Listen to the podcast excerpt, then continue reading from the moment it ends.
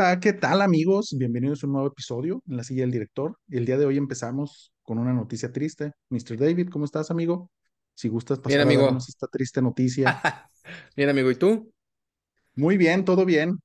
Acá, No, pues no, nos enteramos que hace poquito, hace algunas horas, murió el comediante Polo Polo, que fue uno de los eh, principales actores eh, de la comedia en México, uno de los precursores de lo que hoy se conoce como el stand-up comedy, por cómo él hacía eh, su comedia, y cómo lo presentaba en clubes nocturnos, y mucho tiempo fue muy famoso con estos audiocassettes, después eh, DVDs, y tiene muchos muchos chistes muy famosos todavía entre la cultura mexicana y obviamente un legado va a pasar a la historia como el, el comediante de, de, contar chistes como se hacía antes. Antes no era un stand-up más importante, yo creo, eh, de todos los tiempos al día de hoy. Viene una camada muy importante de comediantes y vamos a ver dónde lo deja en la historia, ¿no, amigo? Es correcto, es correcto, Mr. David. Y también eh, creo que es importante mencionar, ¿no? Si no me equivoco, que Polo Polo tuvo por ahí algunas participaciones importantes en lo que pudiera ser considerado cine de ficheras en los ochentas. Entonces, eh, también una figura importante de la comedia en Televisa, me parece que llegó a tener varias em, apariciones. Obviamente no de la calidad o de la altura que sabemos que pudiera manejar en sus shows eh, de manera privada, porque pues, obviamente la televisión te, te limita y un poco, pero una figura importante, creo yo, para muchos, sobre todo de la gente un poquito más mayor de nuestra generación, obviamente. Eh, algo más parecido, más cercano a la tuya, Mr. David, y para arriba. Entonces, eh, por ahí estamos bien. Eh, descansa en paz, Polo Polo. Te equivocas, amigo. Eso le tocó a mi papá. Yo era un niño cuando Polo Polo estaba en eso, yo no lo podía escuchar. Pero sí, sí, un, un gran comediante.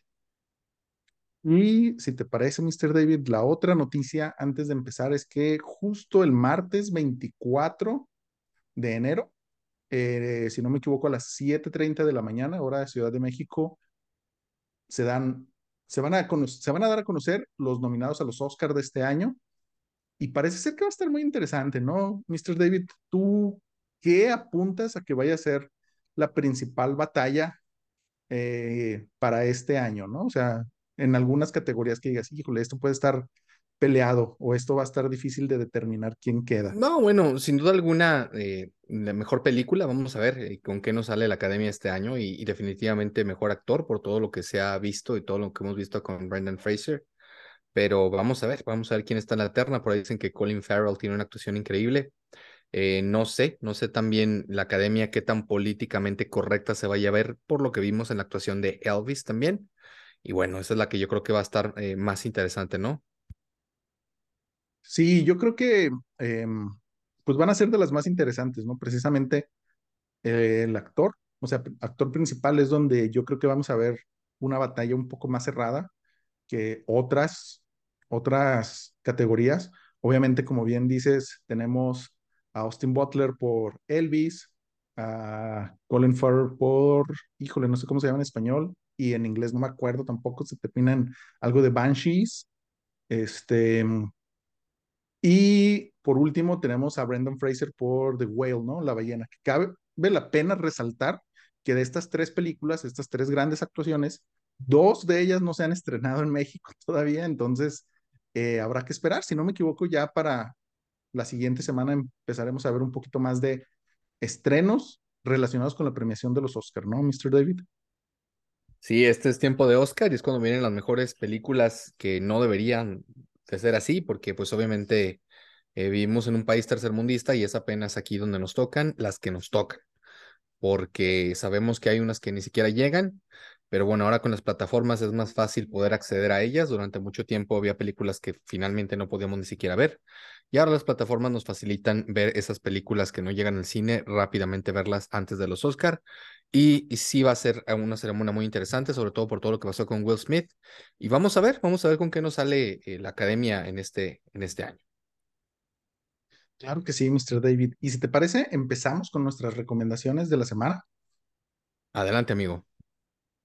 Mira, pues el día de hoy quiero platicarles a ustedes, ya les había platicado en alguna ocasión, eh, de una serie que pueden encontrar en Amazon Prime que se llama This Is Us. Y esta serie es muy buena, creo yo, por diferentes aspectos, ¿no? Muchas veces hemos comentado aquí, Mr. David, que es importante tener en cuenta un buen guion, una buena estructura y un buen desarrollo de los personajes, ¿no? Entonces, eh, esta serie me parece muy interesante porque, si no me equivoco, desde el principio de su concepción tenían en mente que iban a ser seis temporadas, ¿no? Entonces, seis temporadas con caminos fijos para sus personajes principales y muy poca posibilidad de variación, ¿no? Que sabemos que los cambios se pueden ir dando conforme avanza la historia, pero el destino creo que es el mismo para todos. Bueno, no para todos, ¿no? O sea, es el mismo que se estaba planeando desde un inicio para cada uno de los personajes, ¿no? Y yo creo que el desarrollo y el hecho de decir, tenemos seis temporadas, esto es lo que podemos hacer y no dejarse influenciar como muchas otras series, ya lo hemos visto en el caso de eh, The Walking Dead, donde esa serie estaba muerta como desde la temporada 4 y ya van como en la 16, y lo mismo también con Grey's Anatomy, ¿no? Entonces, Mr. David, antes de seguir adelante, no sé si has tenido oportunidad de ver esta serie. No, fíjate que no, la verdad es que me interesa bastante lo que tengas que decir acerca de ella. He escuchado buenas cosas, pero hasta ahí. Mira, te cuento así a grandes rasgos de qué se trata la serie y al final voy a hablar un poquito sobre esta sexta y última temporada, ¿no? Que si no me equivoco salió en Amazon Prime alrededor del 15 de enero, o sea, hace como 10 días más o menos, aprox. Y te cuento, ¿no? Eh, Is Us nos cuenta la historia de la familia Pearson, que son tres hermanos, sus papás y la gente que los rodea, ¿no? Lo que está muy interesante de esto es, bueno, son trillizos, bueno, no, sí, trillizos, nacen el mismo día todos, eh, y te van contando la historia como en saltos temporales, ¿no? Te cuentan una historia de cuando eran niños y luego tal vez cuando eran adolescentes y ahora de adultos, ¿no?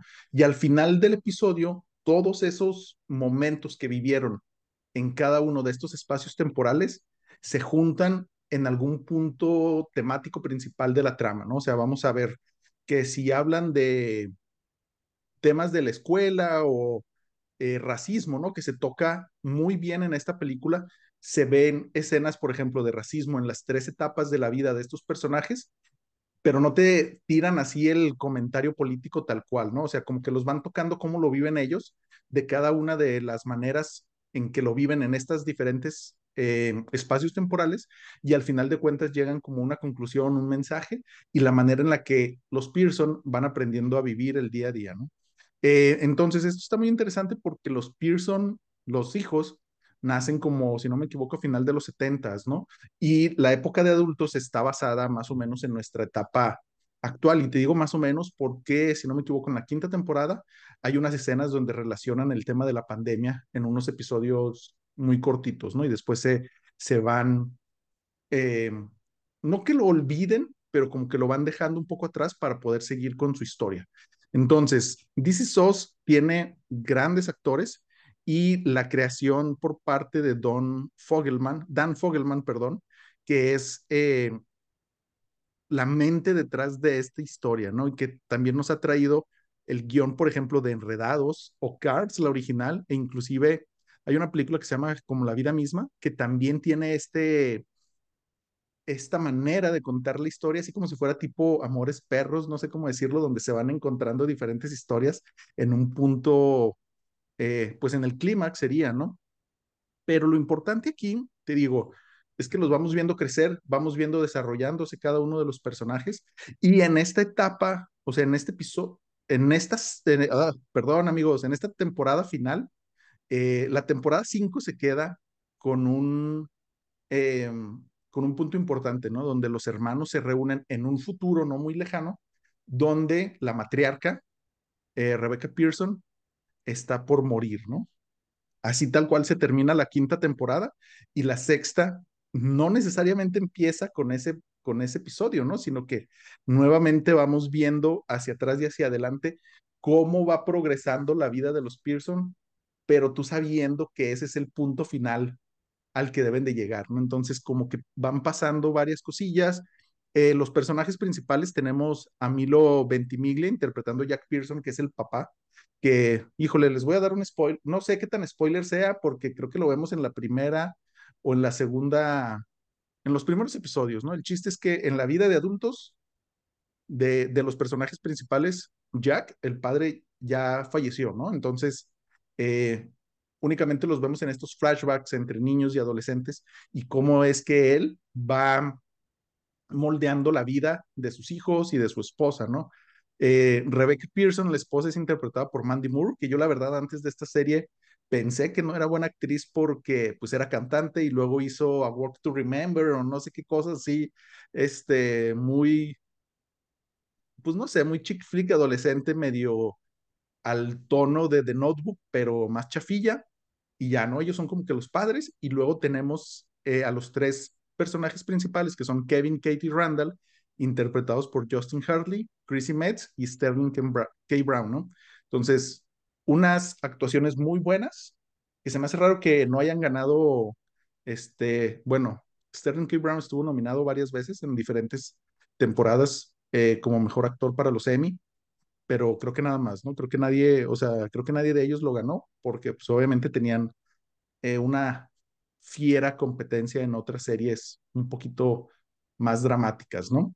Y eh, también tenemos por ahí, eh, en esta última parte del desarrollo de la historia, cómo se van mezclando diferentes personajes que han sido parte importante de la vida, o sea, desde que son niños, adolescentes y adultos, ¿no? Cómo se van mezclando, cómo se van mezclando historias y te dan como que un mensaje ya casi al final de, pues esta mística de cuando inicia una vida, perdón, cuando termina una vida, inicia otra, ¿no? Y cómo se va relacionando esto con la vida de los Pearson. Mr. David, ¿qué opinas de esto que te he contado hasta el momento? Suena muy interesante. No me queda claro el corte de la serie. ¿Es, es un drama? ¿Es, un, ¿Es una comedia dramática? Es drama. Totalmente. No es ¿verdad? drama así. Sí, sí, suena, suena totalmente, ¿no? suena totalmente a eso. Este, pues hasta ahorita Sí. se escucha bastante bien. No sé eh, qué tan fuerte pudiera ser, pero me imagino que ahorita nos vas a contar al darnos tu rate también, tu calificación, y qué tan, tan fuerte la pones en la escala de, híjole, no sé. Yo ¿Cuál- creo que cuál- sí entraría como de Christopher Nolan, ¿no? Al ¿Sí? no ser terror, sí, yo digo que sí. Va. Fíjate que a la serie en general yo le daría cuatro Christopher Nolan, pero esta última temporada creo que es un poco como un tres. O sea, como que sí ¿Consideras que hubiera sido mucho mejor si hubieran terminado la serie la temporada anterior? Yo creo que sí. O que hubieran terminado, o sea, que el, que el destino de Rebeca, que ya todos sabíamos a dónde iba, porque hay un episodio dedicado completamente a eso, ¿no? Entonces, no me gustó la manera en la que lo trataron. Yo sé que tú lo vas a ver cuando la veas y vas a coincidir conmigo, porque es como un intento de hacer un Lost, pero mal hecho, ¿no? O sea, un final de Lost mal hecho. O sea, un final de Lost. ya sabía, ya sabía que ibas a decir eso. Pero ya te puedes ir dando una idea a lo que me refiero, ¿no? Entonces, eh, eso, ese fue lo que no me gustó y, y fíjate que yo creo que es, es algo que justo reflexionaba mientras veía estos episodios, los últimos episodios, donde durante toda la serie, o sea, durante seis temporadas, eh, se le da como que prácticamente como que la imagen de un padre perfecto a Jack, ¿no? Un esposo perfecto y demás. Ahora, yo durante mucho tiempo tuve mi, mi, ¿cómo decirlo? Mi idea, mi teoría de que era porque como falleció cuando los Pearsons eran adolescentes, pues tal vez no, te, o sea, como que lo ven como, eh, como si lo idolatraran, ¿no? Más no que necesariamente esa fuera la realidad. No sé si me explico, o sea, como que lo estaban viendo y recordando desde la perspectiva de ser niños y adolescentes en la situación en la que tu padre muere de alguna manera, pues un poquito trágica, ¿no? Bueno, siempre es trágico, pero muy aparatoso, llamémoslo así. Entonces, como que siempre se le dio esa imagen de culto, ¿no? Y, y un estándar por el cual todos los hombres alrededor de la serie tenían que llegar a ser, a ser como él, ¿no? Pero lo que me llamó la atención, y te digo, y es algo que no reflexioné hasta prácticamente los últimos dos o tres episodios de esta temporada, que en total fueron seis, 106 episodios, ¿no? En toda la serie.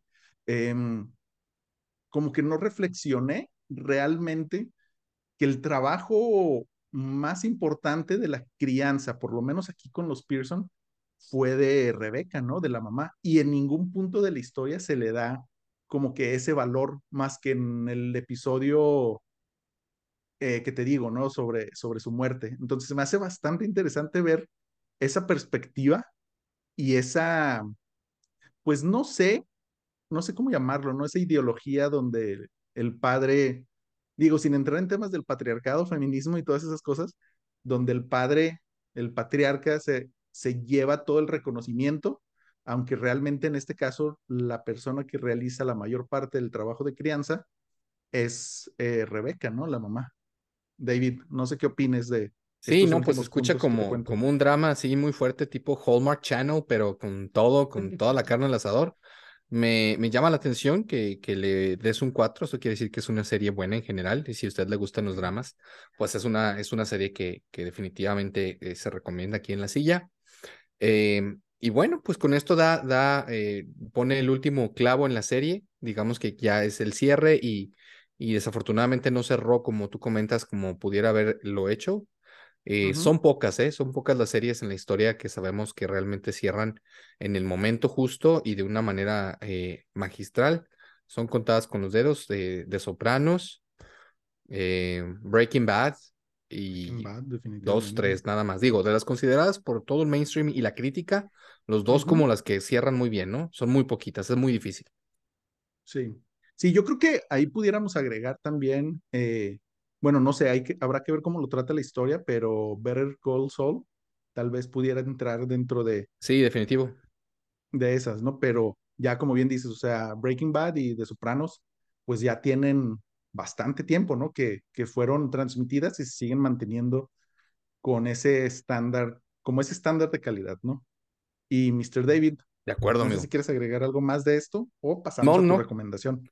Fíjate que mi recomendación es algo bastante eh, loquillo. Eh, habíamos platicado ya en, en, en esta, en esta mesa sobre la gran cantidad de series que se han hecho eh, durante mucho tiempo, de adaptaciones que, que se han buscado por mucho tiempo hacer de manera correcta en las diferentes plataformas. Hemos visto el desastre terrible, cómo han acuchillado y destrozado esta gran serie de videojuegos llamada Resident Evil que no ha, no ha sido, nadie ha podido dar en el clavo. Todas las adaptaciones, todas las películas y, y todos los live action que han hecho de, de, de, esta serie han sido terribles, o sea, terribles. Lo único que salva son aquellas adaptaciones que hicieron, eh, eh, pues sí, en dibujos animados, en, en animación. Eh, existen los dos y, y se han salvado, han sido por lo menos mediano. Y creo que ninguna serie ha sido buena en el live action, aclaro, porque por ejemplo eh, fue muy bueno lo que vimos con Arcane, que también ya lo comentamos aquí, una gran serie, una gran adaptación, incluso creo que hasta superando al videojuego en, en, en esa, eh, en, en, esa serie en particular, Arcane, una gran serie, pero han sido muy poquitos, ¿no? Habíamos hablado que incluso que la único que le había hecho eh, a un videojuego algo de justicia había sido Sonic, y, y, me da un poquito de envidia porque, bueno, yo soy fan también de The Witcher, que también sabemos son libros, a diferencia de The Last of Us, y terminaron acuchillándola por todo lo que hemos platicado aquí, todo lo que pasaba con Henry Cavill. Y bueno, ya con todo eso dicho, viene HBO, Don HBO, y nos presenta una adaptación increíble de esta saga de videojuegos, que por cierto, es la más ganadora de todos los tiempos con la segunda adaptación de The Last of Us eh, seguido muy de cerca por, por esta, este juego que salió el año pasado de, ay, por ahí se me olvida, pero ahorita lo comento, pero es el videojuego que tiene más galardones de Last of Us 2. Eh, ¿Has escuchado de, de, esta adaptación, amigo? Sí, eh, obviamente, como bien comentas, en su, yo no lo jugué, la verdad no lo jugué, pero eh, estuve presenciando, mi hermano le encanta jugar, entonces yo soy de esos que están ahí como para echar porras, ¿no? O sea, porque yo sé que no soy bueno jugando juegos de video. Eh, entonces era así como que estaba con mi hermano mientras él jugaba y platicábamos, ¿no? Entonces tiene un estatus ya de culto entre los gamers, ¿no? Este, esta historia, a pesar de que es una historia que, entre comillas, hemos visto contadas en otras ocasiones de otra manera, pero yo creo que lo que hicieron con el juego fue muy bueno y obviamente eh, toda la gente que está detrás del proyecto eh, de la adaptación live action, pues impone, ¿no? Entonces, no, creo que no podemos esperar nada menos que un excelente producto. No sé qué tan cercano a la adaptación puede ser, porque obviamente tiene, siempre lo hemos dicho, ¿no? O sea, las adaptaciones son eso, son interpretaciones de algún material fuente y tienen que ser cambiadas de cierto modo para poder contar una historia coherente y atractiva en el cine, ¿no? Entonces, Ahora que, dices eso, cuéntanos. yo te diría que es impresionante cómo lo lograron. O sea, hay escenas que hasta me atrevería a decir que lo hicieron cuadro por cuadro, únicamente respetando la cuestión de la adaptación. Es decir, cómo pasó esto, esta cinemática al cine, en este caso a la televisión. Bueno, les da una cátedra a, a todos los estudios, a todas las casas productoras de cómo se debe de hacer. Hay Incluso ya hay en internet algunas escenas que están comparadas directamente con el videojuego escena con escena y es simplemente increíble. O sea, en la ropa, en la adaptación, en, en, en la cara, en la historia, es impresionante. La primera parte del videojuego que te rompe el corazón, que es lo que vamos a ver ahorita eh, en, en el primer episodio, si usted no lo ha visto, lo plasman de una manera genial, de una manera increíble. Y la verdad es que es, es, una, es una gran serie, o sea, apenas van dos capítulos y es una gran serie y está perfilada si la terminan de, de esta manera a ser, yo creo que la serie más importante de videojuegos de toda la historia al día de hoy, porque nadie se ha atrevido a, plasmar un videojuego tal cual lo quiere este, contar su autor, ¿no? Siempre hemos visto todas estas adaptaciones y el problema grande que tiene Henry Cavill precisamente tiene que ver con eso. Que los escritores de Hollywood toman el, el, el script del videojuego y dicen, ah, ok, esto no sirve, yo voy a hacer mi propia serie.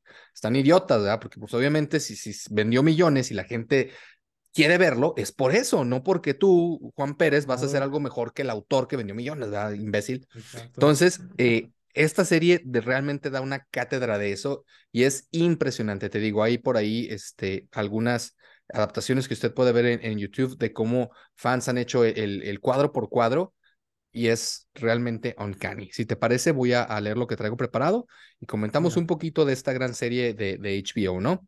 Sin duda estamos ante el arranque de una nueva forma de adaptar los videojuegos a nuestros televisores, ¿no?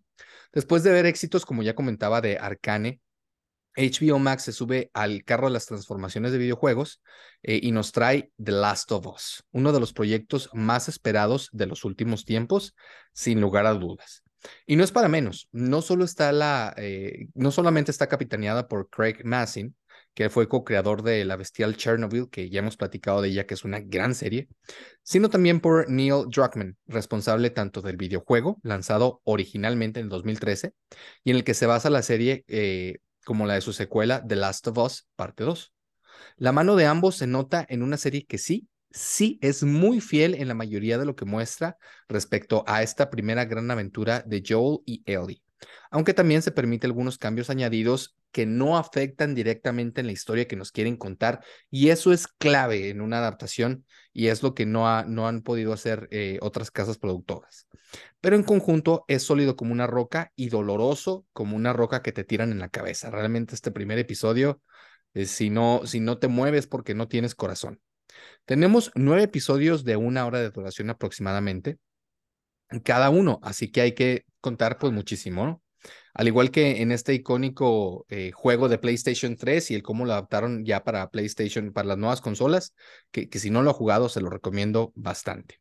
La acción arranca cuando un hongo conocido como Cordyceps se expande por todo el planeta en cuestión de horas y convierte a los humanos en sus marionetas, para que éstas ataquen a sus congéneres y expandan la plaga.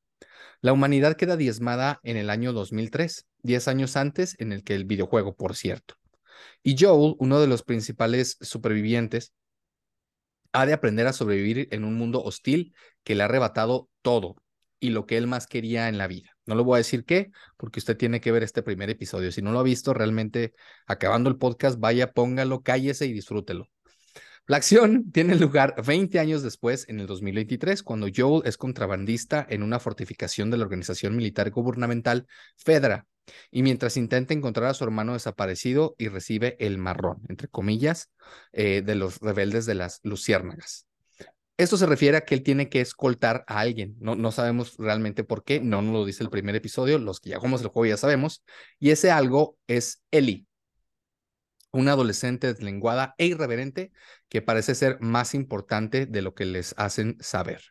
A partir de ahí arranca una historia plagada de viajes, acción, nuevas personas que conocer, muertes, algo de humor y sobre todo drama a grandes rasgos, lo que vamos a ver en esta serie de HBO es lo que realmente sucede en un videojuego y lo hacen de manera magistral, de manera perfecta y prepárese para disfrutar de, de este carrusel llamado The Last of Us, que además eh, la selección de los personajes fue fantástica. Esta actriz que ya hemos visto como, ay, Mormont, no recuerdo cómo se llamaba la, la, el personaje. Diana Mormont. Diana Mormont es, es, una gran actriz. Recordemos por ahí, algunas personas dijeron, bueno, ¿por qué no pusieron a la, a la, actriz original del juego? Por muchas razones. Primero, porque no pidieron permiso y eso luego llevó a, a una demanda por parte de esta actriz. Y segundo, porque tiene ya treinta y tantos años. Y tercero, ya ni siquiera es mujer. Entonces, pues bueno, estaba muy difícil eh, poner a la actriz, ¿no? La verdad, sí, muy complicado. Estoy seguro que, que esta actriz va a hacer un, un, papel increíble, ya la hemos visto de lo que es capaz.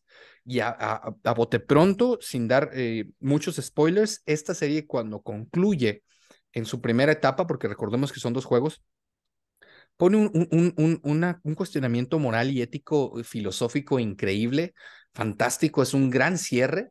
Entonces estoy esperando a que llegue ese momento y a que la gente hable de este juego por muchísimo, muchísimo tiempo que hablo de este juego y de, sobre todo de esta serie con mucha pasión, porque sin lugar a dudas es lo que nos están entregando este, estos directores, estos actores y estas personas que se sentaron y dijeron, vamos a hacer un producto de calidad y vamos a demostrar cómo se debe de adaptar un videojuego.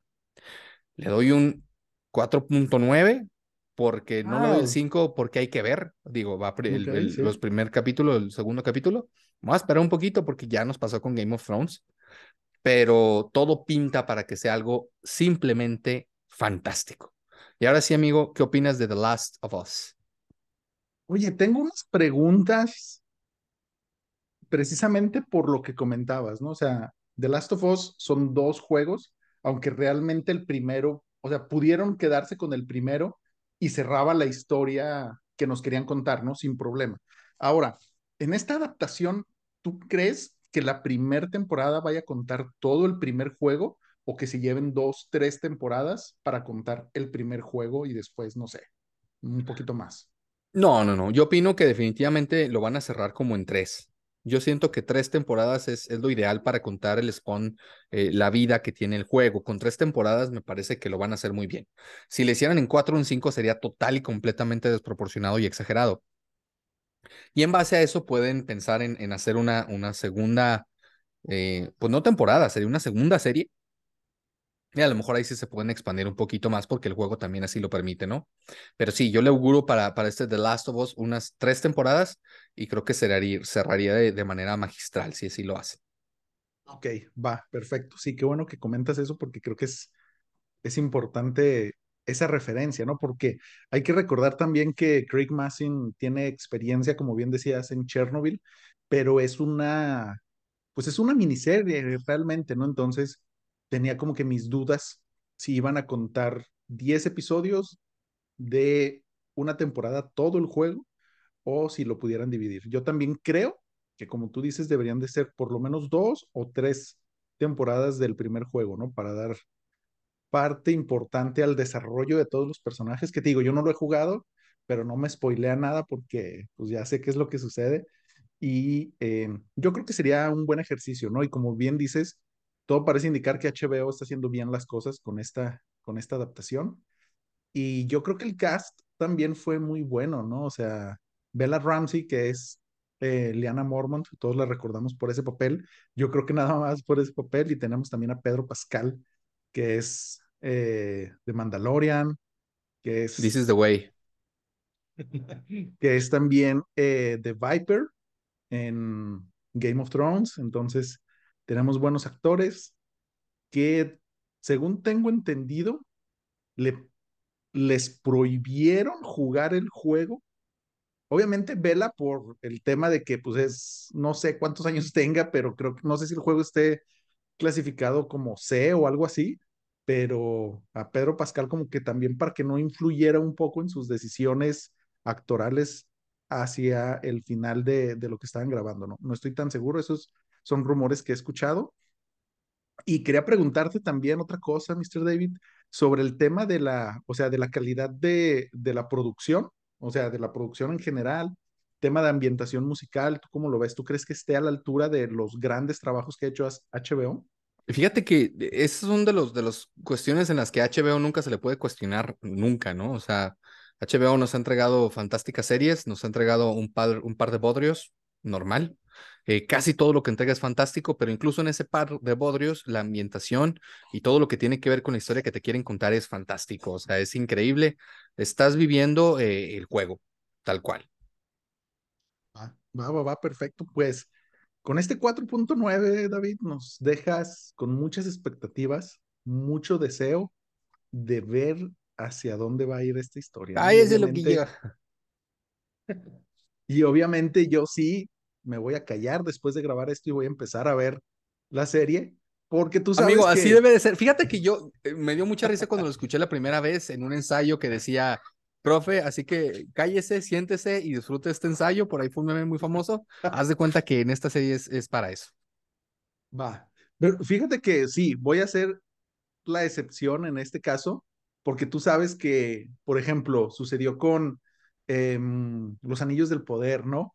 O con La Casa del Dragón, que estas historias así que sabemos hacia dónde van y todo esto, a mí me genera cierto estrés tener que esperar semana a semana que salgan, entonces me espero a que esté la mayor parte de la temporada para empezar a verlos, pero yo creo que dos episodios ya me va a dar tiempo suficiente para que salga el tercero y empezar a retomar eh, pues este, este contenido, ¿no? Que como bien dices, HBO eh, nunca escatima en gastos y esperemos y pueda llevar esta serie a un buen puerto, a diferencia de lo que tú consideras con los Anillos del Poder, ¿no? Entonces, Mr. David, no sé si quieras comentar algo antes de cerrar este No, episodio. no, no, perfecto. Vamos a hablar seguramente mucho de esta serie. Eh, a mí no me gusta, en general hay algunos eh, podcasts que, que se esperan a que termine una serie. Esta serie va a tardar mucho tiempo en terminar. Creo que lo importante es hablar de ella ahorita que está todo el hype para saber si vale la pena verla o no. Sí, vale muchísimo la pena. Sin lugar a dudas, vamos a seguir hablando de ella en los siguientes meses.